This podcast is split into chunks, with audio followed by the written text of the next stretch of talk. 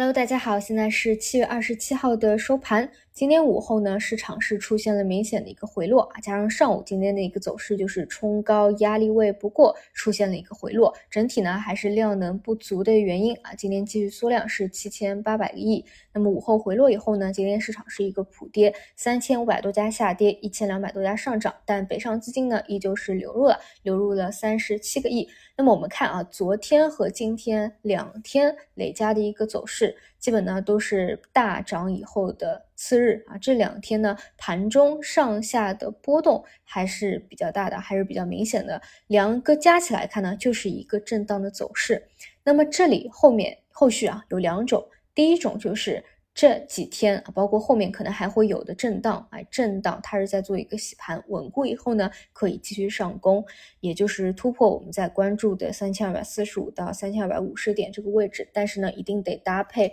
量能的增加和像一些金融股的助攻。那么第二种呢，就是盘整没有量能进行突破，所以出现回落。一方面呢，是目前市场上啊套利党非常之多，因为整体 A 股的一个走势没有右侧突破嘛，它就是一个震荡区间，所以有非常多的资金啊是在里面做高抛低吸的。另外一块呢，就是市场上很多人会觉得有一个普遍的规律啊，就是我们把民营经济啊和房地产啊最近出的很多政策当成是政策底的话，那么后面还会去探一个市场底。那么为什么我不会去反复强调这一点呢？因为一方面啊，并不是说所有的市场底和政策底它隔的时间和空间都会很大，有的呢，它们离的其实是非常近的。另外一方面呢，就是你看啊，就是哪怕这个位置再回落向下，这个空间呢确实也是可控的。所以我个人觉得，在没有多大的这个下行空间这个上上面啊，还是多去关注一下后面什么时候量能回来，能够有个向上突破吧。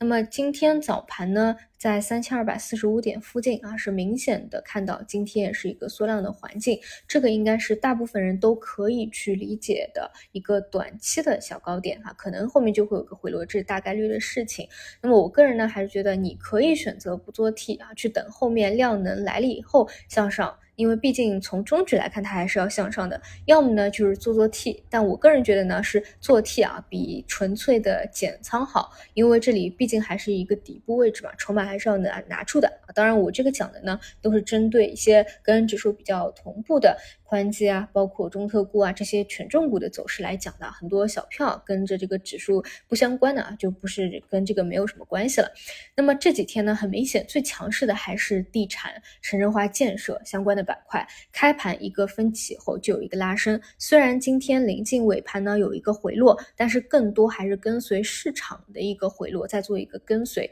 而汽车的走势呢，就进一步的反映了现在缩量环境里面市场的内卷。所以在今天盘面，你看到的就是今天汽车利好高开以后有一个兑现，反而呢资金去回手拉了低开的地产。但总之呢，现在也逃不过啊，就是在金融、汽车、地产、权重股，还有一些低位低价的这几个方面里面再去做轮动。那后面右侧想要去上攻呢，基本也得靠这些方向啊，尤其是金融方向去进行一个发力。那像汽车啊，虽然今天。利好兑现啊，部分资金砸了一波，但是兑现完以后，你还是去可以去看，就是从短线角度上来说，现在就得适应资金的不断的卷啊这样的一个环境。但是从趋势角度上来看呢，基本就这几者啊走的还是比较稳健向上的。总之，我觉得还是做自己看得懂的方向吧，然后要信早信啊，不然的话到后面可能又会比较难了。嗯，差不多今天就是这样啊，过多的也没有什么，量能这么低，也不支持多个大的。